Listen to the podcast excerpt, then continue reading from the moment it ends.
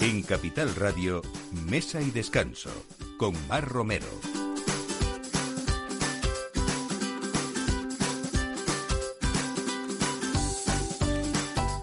Buenos días en este sábado tan especial. Como siempre, a la una de la tarde empezamos a poner la mesa en Capital Radio con mesa y descanso. Eh, pero casi casi vamos a hablar también no solamente de comida, sino de esa cena que estamos todos ya pensando en ella y preparándola con toda clase de detalles, porque qué importante es también esos detalles en una mesa, una buena cristalería, una buena vajilla, eh, bueno, esas cosas tan especiales que sacamos muy pocas veces al año, pero la noche de fin de año creo que es la más especial de todos, así que nosotros vamos a dar pequeños eh, apuntes para esta cena tan especial, como les digo, con personas hoy muy especiales también que han hecho muy bien su trabajo y con unas trayectorias importantes. Eh, hay, como siempre, en esta noche especial tiene que haber vinos también que nos dejen pues ese sabor especial de, buenos recuerdos que hemos ido pues probando a lo largo del año, pero que nos quedamos eh, con estos hoy. Eh, ¿Y cuál es el más especial o el más comodín? Pues generalmente el cava o el champán, porque son vinos eh, muy fáciles de maridar o de armonizar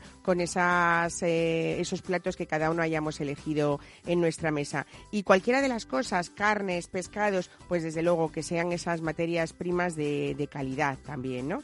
Bueno, hoy tenemos con nosotros eh, a Carlos Rodríguez, que es el CEO de Raza Nostra y que sabemos por él que unas 30 de las 40 razas autóctonas de vacuno españolas están en peligro de extinción, fundamentalmente por esa inclusión de razas foráneas que generalmente, pues supongo que serán eh, porque son más rentables.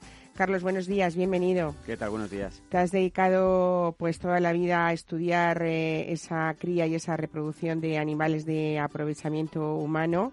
Eh, pero también es muy importante teniendo esa, en cuenta esa sostenibilidad, ese bienestar de, de las especies.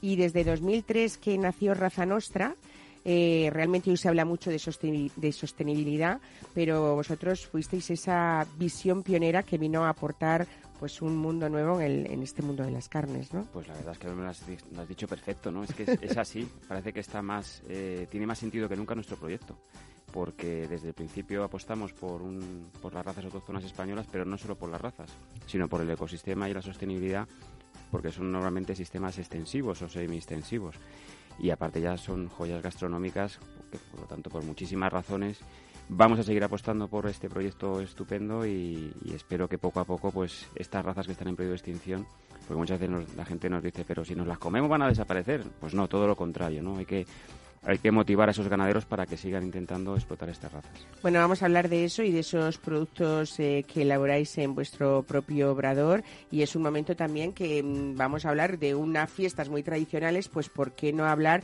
de esa manera de despachar carne de la forma más tradicional? Eh, aunque todo evoluciona y tenéis carnicerías que parecen más bien una boutique, ¿no? Pero bueno, de eso vamos a hablar más adelante. Si hablamos también del cuidado en la mesa, tenemos que hablar con Norema Salinas. Buenos días, Norema, bienvenida a Mesa y Descanso. Buenos días. Bueno, una californiana apasionada de la gastronomía que fundaste en 1996 la empresa que lleva tu nombre y que hasta la fecha no has dejado de estar presente en las mesas privadas más exclusivas y en las celebraciones más importantes, no solamente de la capital, sino de muchos lugares del mundo, ¿no? Pues sí, pues sí. Qué, importante es una mesa, ¿no, Norema? Aunque sea, eh, estamos hablando de un catering muy especial que se ha dedicado, pues, pues no sé, podemos hablar luego más adelante, pero de, de bodas muy top, muy famosas eh, y sobre todo mm, yo creo que ha sido pionera en, en que las puestas en escena tanto eso como vuestra como tus recetas han sido como muy espectaculares y muy sorprendentes, ¿no? Y una trayectoria de catering, estamos hablando ya de un montón de años, ¿no? Pues muchísimos, más de 20 años. Más de 20 años. Bueno, ¿cómo, cómo uno quiere, puede hacer que ese éxito siga siendo hoy actual y, que la gente todavía, eh, cada vez que habla de Norima Salinas, sepa cuál ha sido tu trayectoria, ¿no? Pues es importante mantener la calidad de los productos que utilizamos y además aquí en España pues eso no es muy difícil porque tenemos una calidad de productos maravillosos. Y luego también es importante porque nosotros hemos trabajado mucho la comida de fusión, pero mantener muy presente los productos ibéricos de la península ibérica. Pues vamos a hablar de eso, de una cocina también sana, viajera, eh, con sabores tradicionales y esa puesta en escena que nos vas a contar un poco algún detalle fácil que podamos poner en casa para esta noche tan especial de la que vamos a hablar.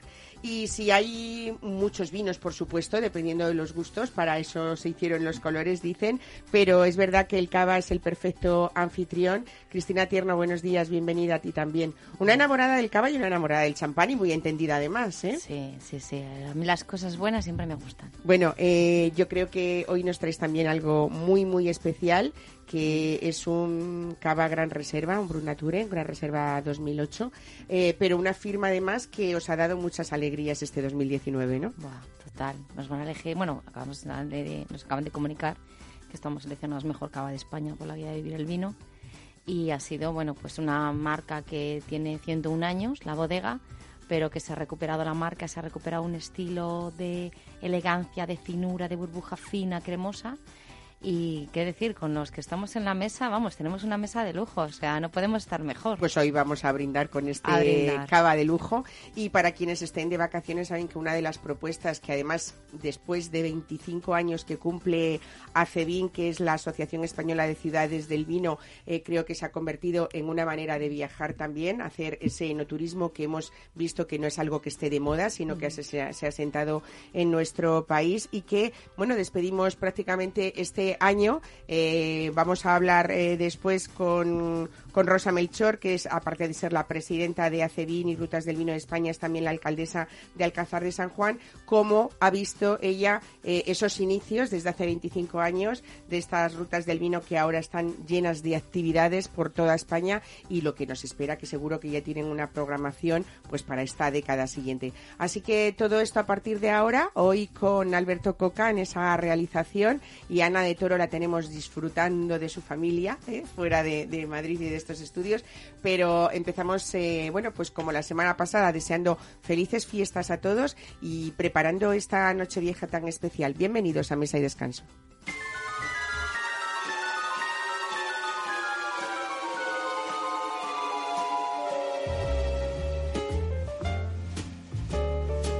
Mesa y Descanso, Capital Radio. Outside is frightful, but the fire is so delightful. And since we got no place to go, let it snow, let it snow, let it snow. Oh, it doesn't show signs of stopping. And I've brought some corn for popping. The lights are turned way down low. Let it snow, let it snow, let it snow. When we finally kiss goodnight. Bueno, vamos a con esta canción casi casi nos vamos con nostalgia a un pasado que fue muy prometedor para hablar ahora de, ese presente de raza nuestra. Nos vamos hasta, hasta 1973, Carlos, donde la carnicería Rodríguez fue todo un emblema del mercado de Chamartín con, con tu padre, ¿no? Sí. Juan José Rodríguez. Eh, él adquirió ese puesto 36 en la planta alta de este mercado y comenzó a ganarse pues toda esa clientela pues a base no solamente de calidad de materias primas, sino también de ese trato que hay que tener para hacer una clientela fiel, ¿no? Mm, tú has querido hacer una especie de, homenaje eh, a tu padre con esto y, cuéntanos, porque hablamos de un nuevo concepto de, carnicería eh, que, que se va a hacer pionera también, como ha pasado con la firma de Raza Nuestra desde 2003 que comentábamos, ¿no? Pues efectivamente, en el 2003 le damos un, giro a esa carnicería tradicional de mercado, eh, donde estaba mi padre, y Raza Nuestra, que ya es una marca pues consolidada, que afortunadamente pues el gran público conoce. Lo que hemos querido además con, la, con una remodelación que hicimos justamente el año pasado, es que al final el comercio, no solo en España, en todo el mundo el comercio está en crisis como lo conocemos, es decir, cada vez es más difícil convencer a la, a la gente para que vaya a una tienda a comprar físicamente. Bueno, pues lo que hemos querido es que sucedan cosas, que pasen cosas cuando vas a una carnicería también, porque en una carnicería pueden pasar muchas cosas. De hecho, es de los pocos oficios que sobreviven. El otro día escuché que se que falleció el último la última persona que hacía eh, para beber en, en Bota, que estaba en Madrid, y, es un oficio que ya se ha perdido, no, no tuvo descendencia. Bueno, pues con este oficio, aunque nos parezca mentira, dentro de años hablaremos de los, de los antiguos carniceros porque habrá máquinas que te fileteen, que te deshuesen y prácticamente te despacharán todo. Bueno, pues Raza Nostra es esto, es un sitio donde, aparte de ver una, una estupenda cámara de maduración, eh, sobre todo hemos creado un, un espacio que lo llamamos museo, que es un espacio donde realmente es un tributo, es como el Museo de la Fama eh, de Estados Unidos, pues el Museo de la Fama de las razas autóctonas. Hay un grandísimo desconocimiento todavía, pese a llevar 15 años con este proyecto, y lo que queremos es que cada dos meses o cada mes, dependiendo del, mes del año, hacer un homenaje a una de esas razas, muchas veces olvidada, exponiendo pues la carne que procede de estas razas, pero sobre todo explicando eh, de dónde viene, de cómo se alimenta, el censo que queda, si está en peligro de extinción o no, y en definitiva eh, informar más a la gente, ¿no? es un espacio, pues eso, divulgativo también, muy bonito. Vamos a contar también que de forma permanente se pueden observar esos retratos de razas autóctonas del fotógrafo José Barea, ¿no? Sí, José Barea ha hecho un trabajo excepcional. Hace poco el ministro de Agricultura presentó el libro en el, en el mismo ministerio eh, de hecho, está a la venta el libro en, nuestra carnicería. A las personas que le guste la fotografía y la naturaleza es, vamos, es una visita obligada. Tenemos una exposición permanente de 28 fotografías. El libro se llama Bestiarium. Sí, Bestiarium. Él hace una exposición temporal por toda España, por sitios pues eh, increíbles y te está teniendo muchísimo éxito. Es una mirada donde es una es un retrato, porque normalmente los animales aparecen en el paisaje, en su ecosistema, lo que ha querido hacer José Barea es hacer un retrato, donde tú miras al animal, los ojos del animal te miran a ti.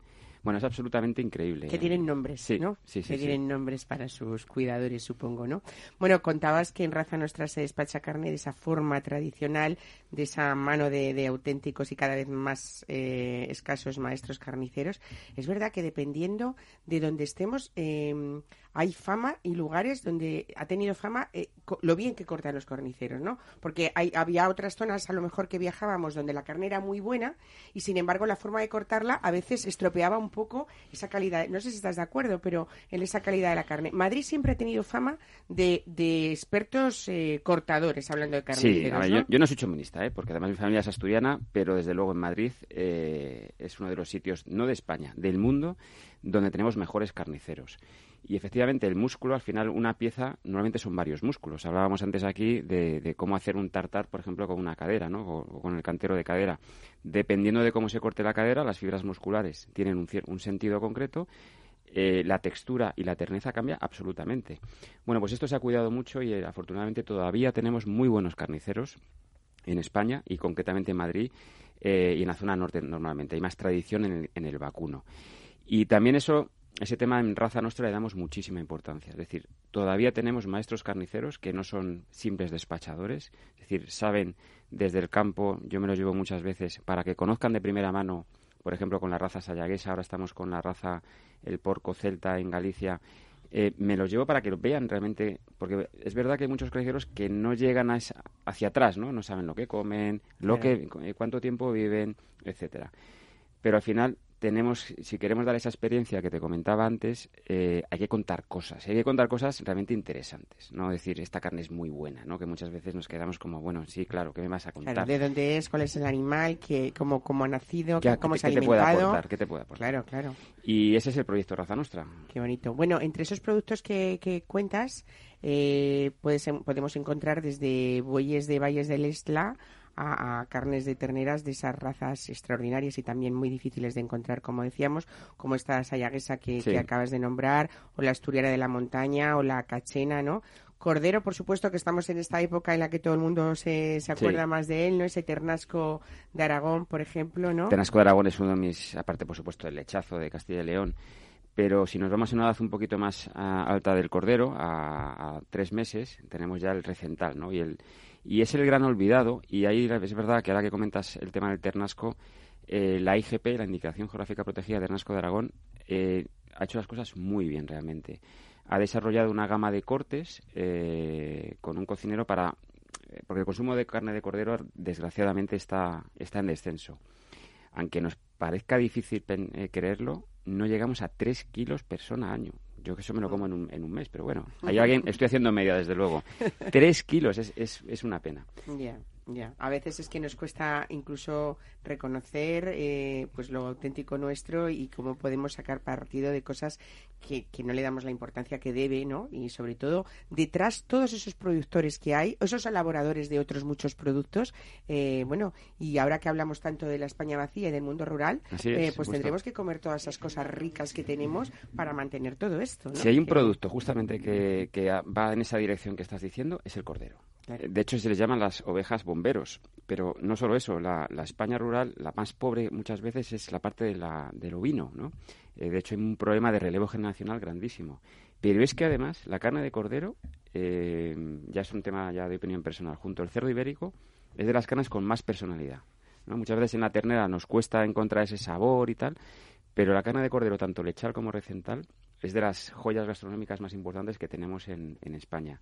Desgraciadamente en Navidades se vende muchísimo cordero de otros países de menos, de menos calidad bajo el paraguas de cordero lechal y, y, eso es muy injusto, ¿no? Porque nuestro cordero lechal tiene muchísima calidad y también al ganadero hay que pagarle su trabajo y, hay que defenderlo, hay que defender todo eso. Bueno, os habéis dedicado también a hacer la vida fácil a los que tenemos poco tiempo, ¿no? Y tenéis ahí una extensísima gama de productos elaborados en vuestro obrador que incluye clásicos como las hamburguesas artesanales de, de varios sabores, flamenquines, pinchos morunos, pechugas Villarroy, en fin, Mm, que qué bien llegar a casa y saber que tenemos poco tiempo y lo que estamos dando a nuestras familias es algo de calidad y rico que tú vigilas mm. muy bien eso, ¿no? Sí, porque tampoco hay que ser, hay que ser conscientes de que, de que nuestro cliente ha cambiado mucho en estos 50 años y lo estamos viendo en el resto de países del mundo, Estados Unidos, Inglaterra, Francia. Cuando vamos a visitar las carnicerías, pues el espacio que se dedica al producto fresco cada vez es más pequeño y cada vez hay más elaborados o semi elaborados y nosotros pues pues también tenemos que estar eh, pues eh, pendientes de lo que de lo que requiere nuestro cliente. Tenemos una gama pues amplísima pero sobre todo muy divertida. Es decir productos por ejemplo un croissant relleno de carne que lo metes al horno y te queda crujiente como como si fuera un croissant pero relleno de carne picada. Y aprovecho que hablando del tema elaborado eh, hacer una alusión por el producto fresco ¿no? es decir cada vez comemos más producto elaborado. Hablamos de nutrición eh, y de muchas cosas, pero la realidad es que si nos vamos a observar, yo lo hago muchas veces, a la línea de caja de un supermercado, cuántos productos son frescos y cuántos productos son procesados. Entonces, por favor, vamos a volver a comer más producto fresco, eh, verduras, pescados, carnes, porque eso es la dieta mediterránea. Pero luego, cuando nos hacen una entrevista, decimos que comemos como producto fresco, pero la realidad es que la encuesta del Ministerio de Agricultura todos los años baja eh, la cesta de la compra del fresco. Y ahí la carne se está siendo tratada de forma muy injusta, porque es un producto de no puede tener más calidad desde el punto de vista proteínico y de aminoácidos y, está muy denostada. Entonces, eh, vamos a volver a comprar en el mercado y nos aseguraremos que nos vamos a gastar menos en medicina desde luego, ¿no? Y con lo bonito que es pasear por esos mercados, cada uno de nuestras ciudades, ¿no? Esos mercados de abastos, eh, que da gusto ver esos escaparates y cómo cuidáis todos, ¿no? En este caso, pues esa historia preciosa que hoy rememoramos de esta carnicería eh, pionera en la protección y la divulgación de las mejores razas españolas de nuestro producto y de nuestro producto fresco. Es que, perdona, es que también es bueno ya eh, para, para el tema de la comunicación, que siempre decimos, ahora estamos con las redes sociales, con el móvil, nuestros hijos, hasta para eso, ir a un mercado, que hablas con el tendero, le cuentas, bueno, nosotros tenemos clientes que son no son clientes, son amigos, sabemos absolutamente todo. Y yo estoy seguro que muchos de estos clientes no vienen a por la carne, vienen a hablar con Manolo, con Pedro, porque es su único momento de mucha gente vive sola. Es decir, lo mires por donde lo mires, eh, volver a comprar en los mercados es una muy buena decisión. Claro que sí, hay que mantener esa tradición y sobre todo con todo lo nuevo que habéis aportado y que aportan estas nuevas generaciones, que es crecer positivamente, pero desde luego no dejarnos perder eh, lo mejor de lo que nos, de esa herencia, ¿no? Que nos han dejado al fin y al cabo. Así es. Así que nada, bueno, felicidades por ese trabajo y yo ya me adelanto y te deseo un 2020 maravilloso. Pues lo mismo Como a todos los que nos escuchan. Muchas gracias. Gracias, Carlos. Gracias.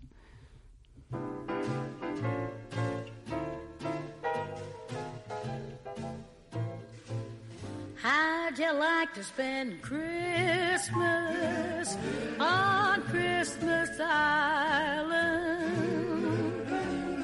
How'd you like to spend a holiday away across the sea?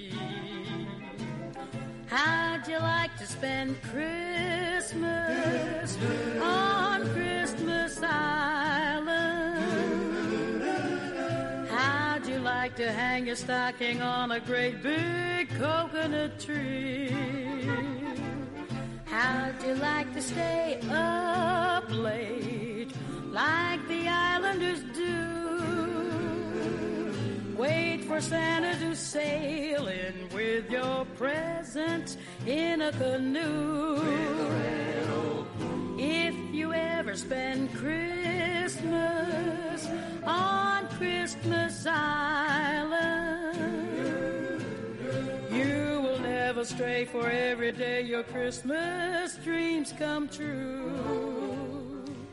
Bueno, pues como viajamos en cada fin de semana en Capital Radio con Mesa y Descanso, lo vamos a hacer hoy también, pero de forma generalizada, porque yo creo que es uno de los grandes planes que hemos ido contando a lo largo del año en diferentes zonas de España y lo vamos a hacer ahora de manera eh, general, hablando, bueno, pues de esa Asociación Española de Ciudades del Vino, ACEVIN, que ha cumplido nada menos que 25 años. Tenemos con nosotras a Rosa Melchor, que es la presidenta de ACEVIN y de Rutas del Vino de España, además de alcaldesa de Alcázar de San Juan. Eh, buenos días, Rosa, bienvenida.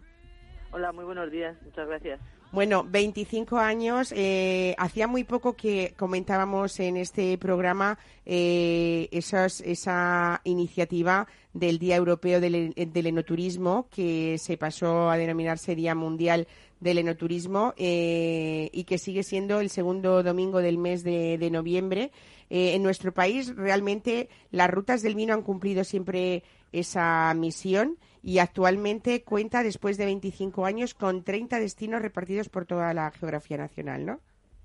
Así es. La verdad es que eh, haber perdurado 25 años y haber podido cumplir en este 2019 nuestra boda de plata es todo un éxito para una asociación que nació cuando parecía que esto del etnoturismo era una cuestión eh, de puro esnovismo. De moda, ¿no? De moda así pasajera. Que, que nació efectivamente pareciendo que era una cosa pasajera y todo lo contrario. No solo ha ido creciendo, sino que ha ido creciendo, se ha consolidado como uno de los productos más prestigiosos del país, hasta el punto de ser el único club de productos que aún mantiene eh, algo de ayuda y financiación y el paraguas de la Secretaría de Estado de Turismo, el observatorio que nosotros eh, hacemos año tras año, que se extrae de, de nuestros propios clientes, es son los datos oficiales que utiliza el Ministerio. Por lo tanto, yo creo que ya no solo no vino para, para irse, sino que ha venido para quedarse y para quedarse otros 25 y otros 25 más. O sea que la verdad es que estamos satisfechos con el resultado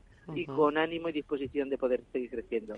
Rosa Melchor, eh, también en esa mm, eh, red europea de ciudades del vino que es Recevin y que están integrados diferentes países de Europa como Brasil, como Chile, Argentina o Uruguay, sobre todo América Latina, eh, ¿cómo, ¿cómo es esa comparación en un país como el nuestro donde el vino eh, tiene una importancia no solamente económica, sino histórica y, social también, ¿no? Pues hay de todo. Es verdad que formamos parte de una red en la que hay algunos países que tienen más experiencia de la que podemos copiar y aprender y otros que sin embargo lo que hacen es copiar nuestro modelo porque nuestro modelo como te decía entre otras cosas cuando nadie hablaba de esa España vaciada que a mí no me gusta el término pero bueno es así como llaman ahora a los mm. lugares de menor densidad de población nosotros ya estábamos apostando porque el enoturismo y la ruta del vino de España se convirtiesen en la mayor empresa de algunos territorios, consiguieran que la gente joven pudiera crear su propio trabajo alrededor de este tipo de turismo y pudieran asentar la población. Y eso está siendo, como te decía, imitado por otros países que verdaderamente tienen los mismos problemas demográficos que nosotros, porque al final el mundo occidental estamos decreciendo, porque hay cada vez eh, más esperanza de vida, somos más mayores, más longevos, pero hay menos natalidad, por lo tanto hay que resolver y echar la imaginación y aprovechar todo lo nuestro. Y la ruta del vino permiten que junto con el vino podamos vender nuestra gastronomía, nuestro patrimonio, nuestra historia, todo lo que conlleva cada uno de los 30 destinos. Por lo tanto, yo creo que es un proyecto que ya te digo que no solo no vino para irse, sino que está en disposición a estos 25 años como las personas. Está bien formado, se podría decir con 25 años una persona ha terminado su formación académica, es todavía joven, pero ya tiene algo de experiencia vital y eso le pasa a las rutas. Está en disposición de crecer mucho. Desde luego, hay que sumar además a todo esto que, que cuentas los- lo- las actividades económicas que, que, que genera todo esto, porque también a esto se suman alojamientos, restaurantes, eh, comercios, empresas de actividades, ¿no? Eh, en fin, que hay una, imagino, una cifra de, de negocio importantísima. Teníamos eh, datos, no sé si se han cambiado, pero muy recientes del Observatorio Turístico de las Rutas del Vino, eh, que, que las rutas del vino de España alcanzan hasta los 240 millones de euros que, que generan como, negocio, ¿no? Así es, y eso efectivamente no es el total, es aquello que podemos tener, podríamos decir, eh, garantizado, que son cifras reales, porque luego hay otras cifras que son más difíciles de controlar. De hecho, no solamente las bodegas o los museos del vino están en este sector, sino que la acompañan, lógicamente, todos los lugares donde pernoctan nuestros visitantes, por lo tanto, hoteles, hospederías, hostales, pensiones, también restaurantes y bares, lugares donde se venden productos, en algunos casos gastronómicos o sencillamente productos para llevar, lo que habitualmente se- son recuerdos o, o souvenirs, y cualquier actividad que haya en la zona que nosotros intentamos, y además lo hemos hecho con éxito, maridar con, con, nuestro, con nuestra ruta del vino. Me refiero, por ejemplo, si me ocurre, en las Rías Baixas, pues Ujú. cómo no ir a ver cómo es una batea donde se recogen los mejillones. Claro. ¿Tiene eso algo que ver con la ruta del vino? Sí, no, todo lo que uno quiera. O en Jerez de la Frontera también hacerlo con caballos, en fin, que al final todo lo que hay en la zona se puede incorporar sin problemas. Y entonces hay algunos sectores que siendo, como si dijéramos, empresas auxiliares de la ruta del vino, no tenemos los datos cuantificados. Por lo tanto, son más de esos 240 millones. Eso es solo lo que tenemos contemplado como entradas a bodegas visitables, a museos, a establecimientos que nos pasan los datos. Pero hay otros muchos que también forman parte de las rutas y que es más difícil el cálculo. Claro, lo más bonito de hacer esas rutas del vino por, por España es ver también, como comentabas, esa riqueza económica, esa, ese patrimonio que tenemos todos alrededor de- de- del mundo del vino, que no solamente es vino, por supuesto. Bueno, 25 años, que supongo que hace 25 años esto nos sonaría un poco a chino, a pesar de que nuestro país, eh, como digo, es eminentemente vinícola, pero cómo se ha consolidado y cómo o, qué pensáis en estos próximos cinco, no me voy a ir a los diez, sino que supongo que hay muchos proyectos ya pensados y prácticamente redondeados, por decirlo de alguna manera, ¿no? Para que todo esto eh, ya no solamente se consolide, que ya lo está, sino que, que haya cosas eh, sugerentes para que cada vez esas familias y esos jóvenes tengan este, este interés que, que nos importa a todos también, ¿no? Los amantes del vino. Durante estos 25 años, además, efectivamente, hemos sido capaces de ir consolidándonos y de ir creciendo, pero queda todavía mucho por hacer. Y estamos en la era de las nuevas tecnologías. En eso estamos avanzando ahora, de manera además eh, bastante ágil y bastante rápida, porque eh, no se trata solo de que, como ha ocurrido hasta ahora, nosotros nos convirtamos en nuestra propia publicidad de nosotros mismos. Cuando alguien va a una ruta del vino, no solo deja de ir, sino que intenta buscar y conocer las otras rutas del vino. O sea que al final los unos nos hacemos publicidad a los otros, pero hay que ir más allá. O sea, hay que seguir atrayendo eh, el turismo internacional, no solo el turismo de interior. Hay que seguir efectivamente apostando por, por Estados Unidos y por eh, Asia, que es al final donde va dirigido la mayoría del sector turístico español y bueno, del resto de- del continente, pero sobre todo español. Y en eso estamos trabajando. En llegar a lo más lejos posible y atraer a cuantos más turistas podamos. Y eso hoy en día, en el siglo XXI, se hace desde luego por medio de las redes sociales y con la magnífica difusión que estamos intentando dar. De hecho, el propio evento, hicimos una gala hace unos días para conmemorar este 25 aniversario y el propio evento fue reco- recogido por eh, numerosos medios de comunicación, incluso de fuera de España. O sea que yo creo que eso está funcionando y en esa línea vamos a seguir trabajando para poder ir más allá de nuestras fronteras. Muy bien, pues Rosa Melchor, muchísimas gracias por atendernos hoy en este sábado ya casi casi, bueno, finalizando por supuesto el 2019. Pues un estupendo 2020 para, para Cebín, para esas rutas del vino de España y, y a la presidenta de Cebín y Rutas del Vino de España, Rosa Melchor, por supuesto, también. Muchísimas gracias y felicidades por esa labor durante estos 25 años y, bueno, desear desde aquí un futuro espléndido a esta asociación. Muchísimas gracias y mis mejores deseos para que tanto para las rutas del vino como para todos vosotros y vuestros oyentes, estos que comienzan dentro de unos días sean de verdad unos felices años 20. Muchas gracias, Rosa Melchor. Un saludo. Hasta luego. Adiós. Saludos, hasta luego.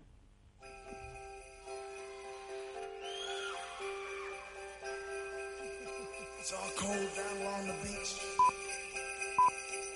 The wind's whipping down the boardwalk.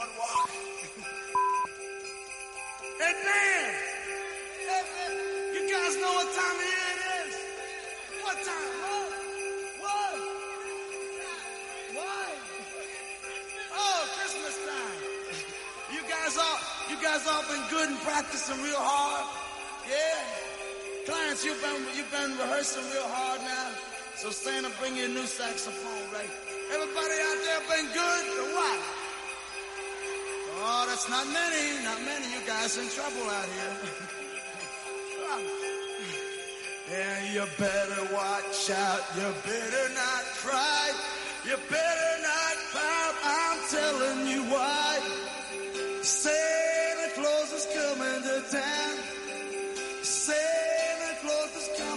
Santa Claus is coming to town. He's making a list, he's checking it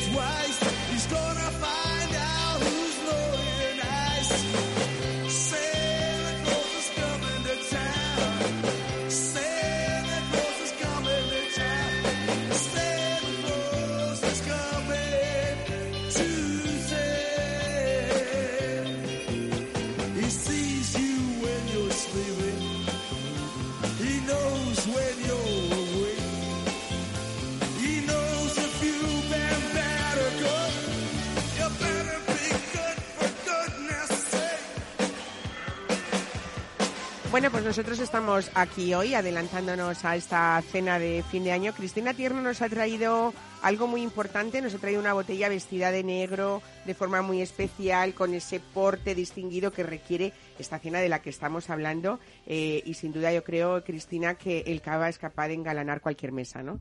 Para ti lo mejor siempre. Porque además Gracias. con el paladar que tú tienes, o sea, no se me ocurre una cosa mejor para... Además, yo digo, cuando llega la Navidad, vamos a echar un poquito la casa por la ventana. Que para que se lo lleve Hacienda, que no, me no, disfrútalo. Llévatelo, disfrútalo, disfrútalo con tu gente, de, date un capricho. Que al final somos lo que comemos, lo que decía el de raza nuestra. Es que mm, vamos a empezar a comer bien y a beber bien, que eso no engorda, que no, si con cabeza las cosas funcionan siempre bien. Yo siempre he pensado, y lo hago tanto en la cena de Nochebuena como en la de Nochevieja, que el vino es tan importante como cualquier producto, como cualquier plato especial al que le ponemos muchísimo cariño para hacerlo. Y si alguien tiene guardado eh, ese vino que nunca tiene ocasión de sacarlo y que nunca sabe con quién y cómo, por favor, eh, sáquenlo en estas noches tan especiales, porque no hay mejor cosa Claro. que con el vino es compartirlo, ¿no? Lo que Y es, uno es puede para hacer. ti y para otro, porque además los vinos buenos en momentos especiales, con gente especial, Eso es, es. maravilloso. Y Una- además, si yo Mm. hago una cosa que también eh, lo aprendí de otro amigo, y es que esa botella cuando se queda vacía, sí es muy, muy, muy especial y he sido muy feliz compartiéndola, la firmamos siempre y ponemos la fecha eh, y ahí se queda, ¿no? Porque es como, bueno, no sé, Sí. algo que se queda ahí para siempre, aparte de que uno ya lo, lo Yo recuerde. no lo he hecho, pero, sí me parece... A ver, Yo yo, lo he que hecho tengo muchas muchas veces, botellas sí. en casa, entonces es verdad que mm, eh, te- mm, solo con intentar beberme todas las que tengo ya para ir haciendo No, sitio. pero seguro que, bueno, Mm, todos pero sí. tenemos, eh, pero siempre hay esa botella especial.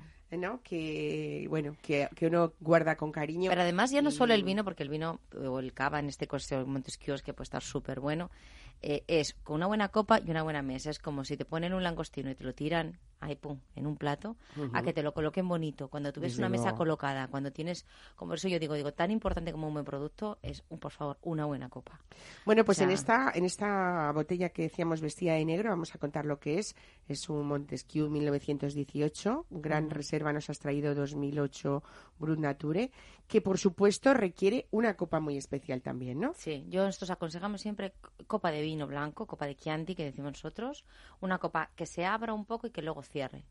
¿Por qué? Porque te concentra, te sujeta un poquito la burbuja para que no te pinche, porque las, las, las, las, copas rectas, las, las copas de flauta, eh, siempre como que notas un poco la efervescencia en la nariz. Entonces, con grandes productos no es adecuado, para mi opinión. Luego, eh, la, por supuesto, la de las hacer pilas de torres para la que es la plana, la que es la que llaman la de la Pompadour, la de Bueno, pero Madame hacía en los años 80, Eso ¿no? se utiliza para hacer pirámides, ¿vale? Sigamos haciendo pirámides de champán con ellas, que ya es está, uso. ¿no? que ¿Ah, es sí? su Sí. uso. Lorema Salinas, eh, tú, por ejemplo, en esos, en- y luego vamos a hablar de este catering tan especial, pero supongo que eh, nació en el año 96, ¿no? Si no me equivoco. Sí, sí, sí. Lorema Salinas, eh, como catering me refiero. Eh, ¿Has visto esas, esas actuaciones? O Las de- de torres, las torres, sí. ¿eh? Claro. Está Que se ponían como fuentes, ¿no? Oye, es... Claro, pero tenía su función, pues ya está. Claro, pero, claro que sí. pero sí, sí, sí. Bueno, eh, para esos grandes productos extraordinarios como el que Mm. nos estás contando, Cristina, eh, hay esto como como decimos siempre, la- Claro. las grandes mesas son pequeñitos detalles, ¿no? Pero, Eh, pero qué detalles. Es que estaba claro. a decir, es que entre una cosa buena y muy buena es cuestión de detalles, pero al final yo digo, por eso digo, primero, siempre hay que gastarse un poquito más, porque todas las botellas tienen corcho, botella y etiqueta. Si la botella cuesta 3 euros, el líquido ya sabes lo que has comprado. Si la botella cuesta 8, el líquido de dentro vale más. Entonces, hay un salto cualitativo en el mundo del vino que hay que saltar de los 5 euros a los 10, porque vas a ganar. Esta está fenomenal de precio, pues esto ya tenemos una edad. Estas vienen con fecha de degüelle en la, en la contraetiqueta, que vienen con el mes de degüelle. Esta en concreto es de 10 del 19, o sea, es decir, es del mes de octubre. Estas llevan cero azúcar, o sea, es se rellena del mismo cava, se hace el degüelle en caliente. ¿Esto cómo se hace? Esto es esta bodega está en en San Sadurní de Noya. San Sadurní de está bañada, como que dice, tiene el mejor clima y el suelo, un suelo espectacular para hacer cava. Por eso es la zona más famosa. El 90% de la producción, aunque el cava se puede hacer en distintos sitios de España. Sí, tenemos cava en Esa, Valencia, en en Extremadura, en y tal, pero mm, tiene una varita. ¿Sabes? Como hay, hay determinadas zonas que tienen una varita. ¿Por qué? Porque le da la finura, le da la elegancia, le da el matiz ese. Tú lo notas sápido, pero no ácido. Porque eso nos lo da la caliza. Los grandes vinos del mundo tienen caliza. Entonces, luego la burbuja fina, porque las cosas elegantes, eh, uno no puede, no a mí me encanta cuando la gente me dice, yo no entiendo tal, pero esto me gusta. Digo, no, da, tú tonto eres.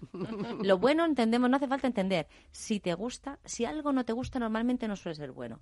Cuando, puedes no entenderlo o puedes tal, pero al final esto tiene lo que es la triada, lo que llamamos nosotros Xarel·lo, Macabeo, Parellada, que es la, las variedades normales que se utilizan en Cataluña. Nosotros somos de Tabarnia, somos súper españolistas, defendemos mucho España y estamos aquí trillando duro, como dicen por ahí, porque nos dan en Cataluña, nos dan en, en Península, resto de Península. Y luego eh, llevamos un poquito de chardonnay, que ese chardonnay ha pasado por barrica. Eso le da una finura, le da una, un fondo que te hace que te aguante. Claro, 11 años de crianza, esto está súper pulido. Esta es la demostración de que han sido Claro. pacientes con esos tiempos, ¿no? Exactamente. Porque al final cavas hay muchos, pero cuando tú quieres algo, pues que sea un poquito, que sea que sea extraordinario, que sea elegante, que sea fino. Porque pues para eso sabemos. Y Montesquieu siempre es vintage. Siempre, todas las Cuéntanos qué siempre, siempre, es decir, Montesquieu es la línea Montesquieu de la bodega de Cellermos Doré, que es la bodega, eh, siempre son cavas de añada, solo brut, bru- brut o brut nature, es decir, siempre bajamos de los 7 gramos litro para abajo, o extra brut, que tenemos uno que es como el traje de chaqueta negro, que decimos que vale un poco para todo.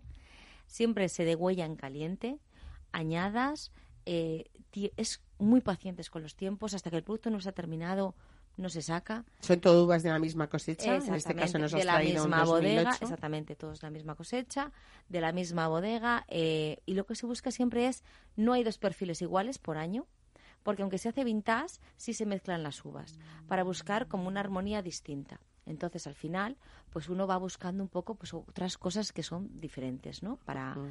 para, para hacer el, el, el punto de elegancia final, que es lo que es la diferencia. O sea, Claro, que- esa paciencia con el tiempo que, que a la Mm. que hacíamos alusión es que se superan con creces esos plazos obligatorios que tiene la denominación de origen cava Claro. para grandes reservas que son más de 30 meses. Claro, pero estamos hablando aquí de 6 años y 3 meses, por ejemplo. como ¿no? mínimo. Como es decir, mínimo. este sale con, pero este sale con 11. Esto tiene 11 11, años. años. de crianza en rima, es decir, con la levadura y se degüella bajo pedido. Es, quiero una botella, te la degüello porque nosotros utilizamos, creemos en el giro palé, porque en breve pones botellas en punta y lo más importante es que las botellas estén trabajando porque va eso gana en complejidad, para que me entiendas.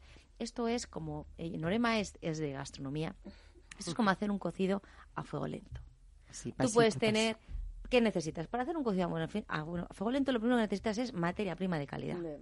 Porque si tú vas a poner una olla express, te da igual. Que si está bueno, si la materia prima es buena, te va a salir bueno.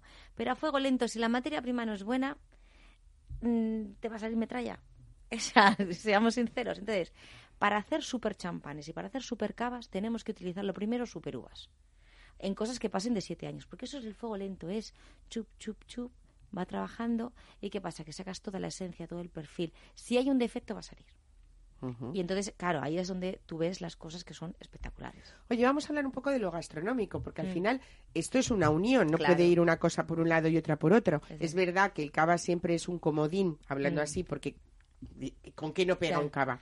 Imagínate, vamos a poner casos extremos de esta cena que nos Mm. espera de Nochevieja, en que a Mm. la gente le gusta, por ejemplo, pues no sé, una carne madurada en vez de un pescado, o y dirían, bueno, pues con un champán o con un cava no. Pero este Sí. tipo de cavas tan complejos, Pues, eh, Respetan mucho el sabor, porque tú cuenta que cuando tú tienes un animal bueno, sea un cerdo ibérico, de raza ibérica, sea una rubia gallega, tenemos, para mí tenemos tres razas, tres razas en España, que hablaba antes de raza nuestra. El lechazo, Castilla y León. Yo soy de Aranda de Duero, que voy a defender. Que, pues, ¿A ti qué te van a contar? ¿Qué me van a De- contar? que yo me he criado. Yo sí que noto el recental. Yo reconozco que yo, para mí, el recental me cuesta.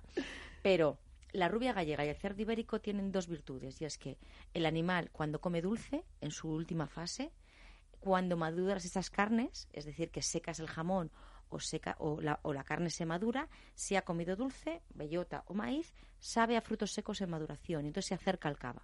Que para mí el maridaje que más me gusta es el cava con jamón. El jamón ibérico, de ocho apellidos onubenses, ¿vale? O de ocho apellidos eh, eh, salmantinos, ¿vale? o extremeños. O extremeños. De ocho apellidos igual, extremeños. De raza ibérica 100%. Que ha comido bellota, que lo has matado para febrero o marzo, que haya comido bellota de verdad. No que haya comido bellota un poquito en diciembre, no, que haya comido bellota un par de meses. Que tenga dos montaneras por lo Claro. menos. Tú lo dejas tres años, cuatro años, es espectacular. Pierde agua porque van a perder agua en maduración, pero tienes el salado de la carne porque la carne se concentra y el dulce de la grasa que ha madurado y entonces dulce más salado que tenemos umami. Por eso estamos en la típica discusión de el umami es un sabor, no sé qué. Claro, la gente dice que no, ¿por qué? Porque es la unión de dos que ya existen. Por eso está la discusión. Pero la grasa sí que se dice que ya es un, una cosa de supercatadores y ya se dice que es el quinto sabor porque la grasa sí apoya. Se ha demostrado, por ejemplo, que el aguacate que tiene grasa en las ensaladas apoya muchas cosas. Cuando tú metes grasa en la boca, te hace una película en la lengua, la burbuja te la quita. La sal de las anchoas te la limpia. El percebe si es bueno también te vale. Te vale, esto te puedes hacer un mar y montaña. Percebe angulas y carne madurada, como un rey. Bueno, fíjate lo que acaba de conseguir Cristina Tierno, que todas sa- sa- salivemos todos, ¿eh? imaginándonos el sabor umami. O sea Porque que- sabemos a lo que sabe, porque hemos comido todo. Porque tú solo dices a una persona normal, yo me, me hace mucha gracia una vez que me decía una persona, ¿qué te parece el jamón? Digo, hombre, es serrano. Y me decía, está bueno, digo, hombre, hombre, es serrano. Digo, a ver, todo depende, es como cuando te duele algo, y te- ¿tú, qué- ¿tú qué te has roto, no? Pues depende de todas las veces que te hayas roto algo en el cuerpo, tu tolerancia al dolor, depende de lo que hayas comido también, tu capacidad para sacar grandes productos, ¿no? Tú en eso estás de acuerdo, ¿verdad, Sí, Norma? totalmente. Claro, entonces al final sí es cuestión de matices, pero siempre la clave para mí es la armonía, es el respeto de un producto sobre otro. Y Yo creo que es la clave de un sumiller, la clave de una buena de una buena gastronomía es que el producto triunfe con un producto de origen y se sepa lo que sabe. Bueno, hablamos siempre, eh, lo que estamos comentando es eh, personas muy exigentes eh, que hacen eh, productos eh, excelentes, artesanos también y sobre todo respetuosos con ese entorno y esa naturaleza, como ha hecho esta familia Santa Cana con Mm. eh, sus eh, cavas de Montesquieu, que llevan 101 Un años. años eh, Sí. haciendo vinos y cavas Ellos excelentes. en la época de la guerra civil, así como anécdota, para la gente del pueblo, para darle dignidad, porque a una persona siempre hay que darle dignidad, cuando no hay dinero.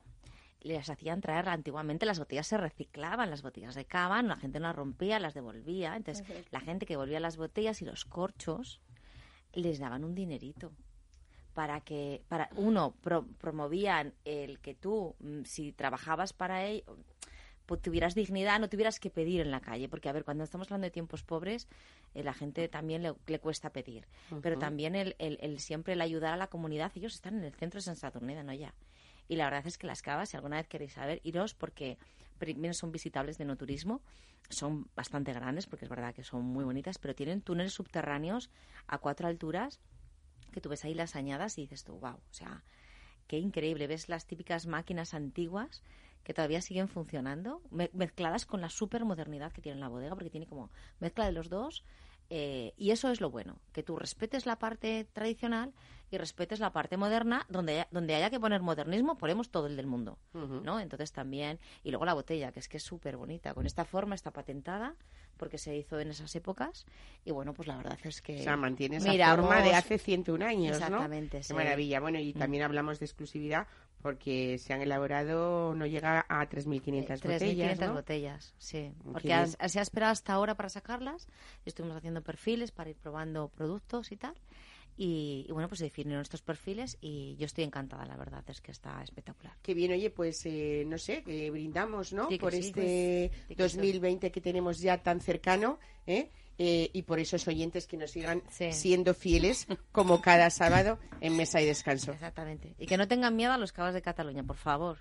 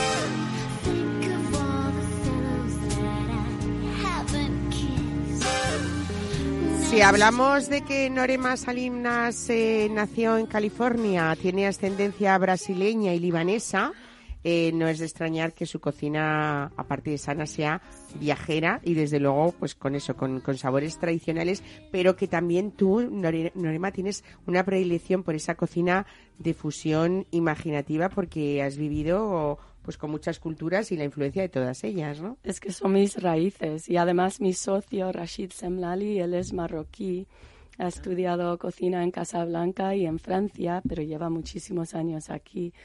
Pero entonces el- lo exótico está muy presente en nuestra cocina. Qué bien. Bueno, eh, ¿tú vives, en, eh, resides en la Bahía de San Francisco? Sí, envidia, presentemente por favor. estoy ahí. Bueno, Yo me encantaría, aunque fuera una temporadita pequeña, ¿no? Vivir en ese sitio tan, tan maravilloso. Eh, allí, desde luego, eh, hay muchas tendencias orgánicas, ecológicas, veganas que están triunfando en Estados Unidos, eh, en especial eh, las de California, eh, vanguardistas, por supuesto, a nivel mundial. Eh, Bueno, ¿Cómo has vivido esos, ese, ese- Cuéntanos un poco esa historia desde 1996 que tú decides hacer un catering, sobre todo que fuera diferente, imagino, ¿no? Bueno, fue a raíz de las cenas que yo daba en mi casa. Hice una cena y vino Modesto Loma, Lomba y me dijo, Norema, tienes que hacer catering porque aquí era el- momento del jamón y la croqueta que todavía están, pero que... Y de los canapés. Y de ¿o los canapés y que hacía falta algo más. Entonces, bueno, siempre con el jamón ibérico y croqueta, pero con otras Claro. cosas ricas también. Bueno, eh, lo podemos contar, ¿no? Porque organizabas bodas tanto, tanto, por ejemplo, como las de Pedro Trapote, ¿no? Sí, bueno, sí, sí. No sé si a él le gustará con- que lo digamos o no, pero lo vamos a decir. Ram- sí, con Ramiro Jofre hicimos el, el cóctel debajo del mar de Pedro Trapote. Que Un fue- cóctel debajo del mar. Sí, que la verdad es que te sentías como estabas debajo del mar. Había como peces en los árboles, había como unas especies de eh, bicicletas móviles y bueno, fue maravilloso. Bueno, hablábamos al principio del programa que sí que has sido pionera en esas puestas en escena espectaculares, ¿no? Y por eso imagino que hay muchos momentos eh, de tus catering que se recuerdan con, con cariño, ¿no? Sí, sí, sí. Y continuamos, ¿sabes? Bueno, vamos a hablar un poco de todas esas ideas de investigación, de desarrollo al final, que, que, que tú tienes, pero que al final inspiran también o nutren a tu socio, el chef ejecutivo Rachid Semlali, eh, que me decías que él es de origen marroquí. Me imagino que en, en- en vuestro catering hay, por supuesto, mucha cocina mediterránea, lógicamente, ¿no? Sí. Y técnicas de alta cocina también. Sí, hacemos, nos encanta, pero también podemos hacer cocina tradicional. O sea, hacemos lo que nos pida el cliente. Bueno, aunque Norema viva a caballo un poco entre España y, y San Francisco, ¿no? Eh, tenéis, hay que decirlo, la cocina vuestra del Obrador está en San Sebastián de los Reyes, en Madrid. Sí, y Rashid y yo hablamos casi todos los días. Yo lo que traigo más son novedades en forma de presentar la comida, los, los puestos que son como puntos, pero de acción con el chef ahí, pero con muy poco esquema, ¿sabes? Una mesa, pero la forma que lo montamos, todo presentado súper bonito y sirviendo platitos pequeños. Servimos muchos platos pequeños, tapas. Ahí lo llamamos ah, platos compuestos, que, que pueden ser tanto de alta gastronomía como comida muy sencilla. Ujú.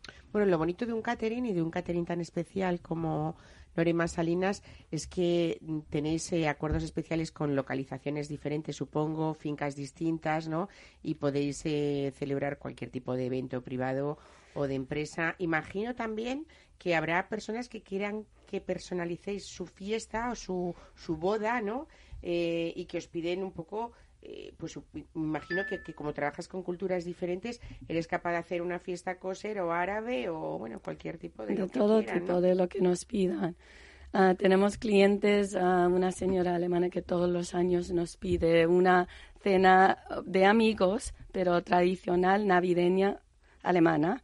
Y lo preparamos, preparamos, bueno, de, de todo tipo. ¿Qué es lo más, eh, no sé, en los últimos tiempos, eh, qué es lo más sugerente o, o lo más extraño que te han podido pedir o lo más exótico, no sé? Bueno, Eh, lo- yo no diría, yo lo más divertido, lo que me ha encantado hacer ha sido precisamente una cena que, que han, han traído, ha sido con una empresa tecnológica americana. Yo todo hablando con ellos, ah, yo estaba aquí con Seattle y hicimos, ellos trajeron un Master Wine Sommelier Ajá. y nos, y nos dijeron los vinos, bueno, hicimos el menú de tapas modernas y ellos hicieron el maridaje. Y yo creía que iban a escoger vinos españoles. Escogieron vinos de todas partes de Europa y tuve que importar los vinos y salió genial, muy bien. Y la siguiente que nos encargaron, me dijeron a mí que yo eligiera mis vinos favoritos. Que qué pena que no puse tu cava, de verdad. Bueno, a mí se me están haciendo, se es me están haciendo los ojos quedado- chiribitas. Oye, con- cuéntame algunos vinos favoritos tuyos en esas Bueno, armonías que bueno, haces. a mí me encanta el pago de carrovejas. Bueno, bueno, Eh, era el pusimos- Duero maravilloso, ¿no? Sí, Eh. pusimos a, a el Valle García, el Beñer. El de- ah, bueno, maravilla. sí, me encanta, ¿no? me Que es muy rico también esa Bionier castellano-manchega, Más- casi, ¿no? para- mí la mejor Bionier de Sí, España. a mí también Sin me lo parece, duda, desde sin luego, desde duda. luego. Me encanta. me Es una Bionier diferente completamente al resto que conocemos, muy buena. Sí, muy claro, por supuesto, con un cortador de jamón vino. Ujú. y luego también con ah, escarciendo ah, Sidra. Sidra. Sí, Qué No. bueno. Bueno, hay varios No. platos estrellas de, de- de la casa, ¿no? Que, que destacan, por ejemplo. Cuéntanos algunos. Nuestro rabo de toro en crepineta de berenjena. Es que hasta en las bodas lo servimos. Si los novios dicen que quieren solo mío, le decimos, vale, aquí está nuestro solo mío, pero tienen que probar nuestro rabo de toro. Y siempre cae y es delicioso. Con una patata trufada lo hacéis, ¿no? Una fina, Exactamente, una, crema fina de patata trufada. El jarrete de cordero lechal me han dicho también, También lo rico. hacemos súper Con trigo rico. verde y piñones. Qué curioso, ¿no? Esa mezcla y esa fusión de, de Sí. diferentes culturas. Cuéntame, por favor, cómo es esa torre de changurro con espuma de gazpacho de cítricos. Ay, está divino, divino. Y ahora estas navidades estamos sirviendo un tallín de pularda Ah. con cuscús, con orejones, piñones, bueno, delicioso. Bueno, contáis también con repostera propia, ¿no? Sí, sí, sí, tenemos una repostera maravillosa. heavy y eh, bueno, hace lo que, no, lo que nosotros queremos. Bueno, ha continuado también nuestro pro- postre estrella, es la tarta de queso con membrillo. Originalmente lo hacíamos con los membrillos de los árboles de mi chalet, que yo vivía en La Moraleja, pero ahora pues ya no tenemos esos árboles, pero bueno, sigue siendo delicioso y lo que más demanda.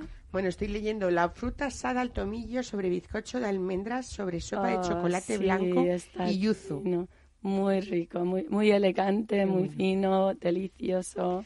Bueno, yo eh, estos últimos minutos de programa quiero aprovecharlos un poco para que cada uno de vosotros eh, nos deis eh, ideas en esa mesa especial, eh, pero a veces yo creo que también eh, buscamos en ese mm, eh, vorágine que tenemos y la responsabilidad de cuando uno hace la cena en su casa, aparte de trabajar y tal, podemos utilizar, Norema, cosas sencillas en una mesa que nos digan a la vez comuniquen mucho sin necesidad de un excesivo trabajo, ¿no? Sí, sí. ¿Tú qué es, harías, es por la ejemplo, forma de que combines las cosas. Ha, habi- ha habido veces que he decorado con, con ramas de madroño de, de mi casa, ¿sabes? Con, con ramas de olivo. Pero bueno, en las fiestas de olivo, pues no. Pero mucha velita, ¿sabes? Qué bonito. Es Cristina Tierno, ¿tú qué haces en tu casa?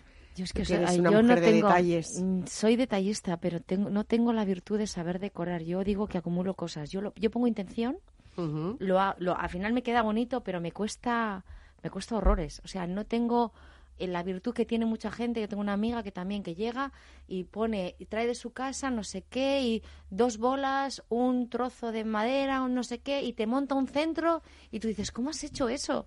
Y yo me parece alucinante. O sea, pero lo, lo bonito es lo que decíamos, las presentaciones, la buena comida, las presentaciones. Claro. Que a la mesa también, que tú te sientas Esos cuidados a comer. son muy especiales. ¿no? A mí me a mí me gusta. Yo reconozco que eso es una ahí ves un valoras una buena mesa y el mimo. Bueno, yo como estamos en el último programa del año 2019 y siempre quiero aportar una sorpresa, tengo unos amigos que, eh, uno en concreto, Aquiles González, viene siempre y tiene un origen dominicano y sé que tiene un gusto especial. Y tengo a Eli Morales, que es otra persona con muchísimo gusto, así que, por favor, ya sé que venís de acompañantes hoy de estos protagonistas que han venido a nuestra mesa, pero por favor, decidme, eh, no sé qué es el detalle que cada fin de año vosotros o, echáis, o tenéis o echáis de menos, pues no sé, en vuestra infancia, por ejemplo, que se hiciera, que sea algo muy familiar y muy entrañable. Eli Morales, cuéntame.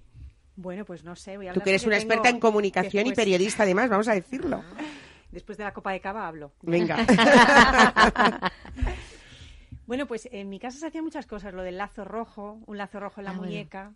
O el anillo en la copa de champán. Y siempre nos reímos con que alguno se lo traga algún día. Pero bueno, sí es una tradición. Pero Qué bueno, bonito, ¿no? Sí, sí, Aquiles, ¿y tú? Y yo siempre recuerdo en mi infancia eh, la flor de Pascua y el musgo de los árboles que están al lado de los ríos. Y entonces, de buenas a primera, en cualquier momento, incluso viviendo en Madrid, busco siempre como un elemento que me recuerde y que me traslade a esa noche de ensueño que yo la viví mm, muy bonita. Tengo Qué un buen bonito, recuerdo, ¿eh? ¿no? Qué bonito. Pues nada, desde aquí les invitamos a que busquen ese pequeño detalle que siempre viene a la memoria en estos momentos, hasta de aquella infancia de abuelos que seguro que teníamos un abuelo, una abuela que buscaba algo que nos hiciera diferentes o que nos sintiéramos diferentes con ellos, ¿no? Así que, bueno, gracias por estar aquí todo este año 2019 a los fieles de Mesa de Descanso y deseándoles de todo corazón este equipo que esta noche sea muy, muy especial la del 31 y que su 2020 eh, esté lleno de motivos para sonreír, para compartir y para que nos sigan escuchando. Así que feliz fin de año. Gracias a todos.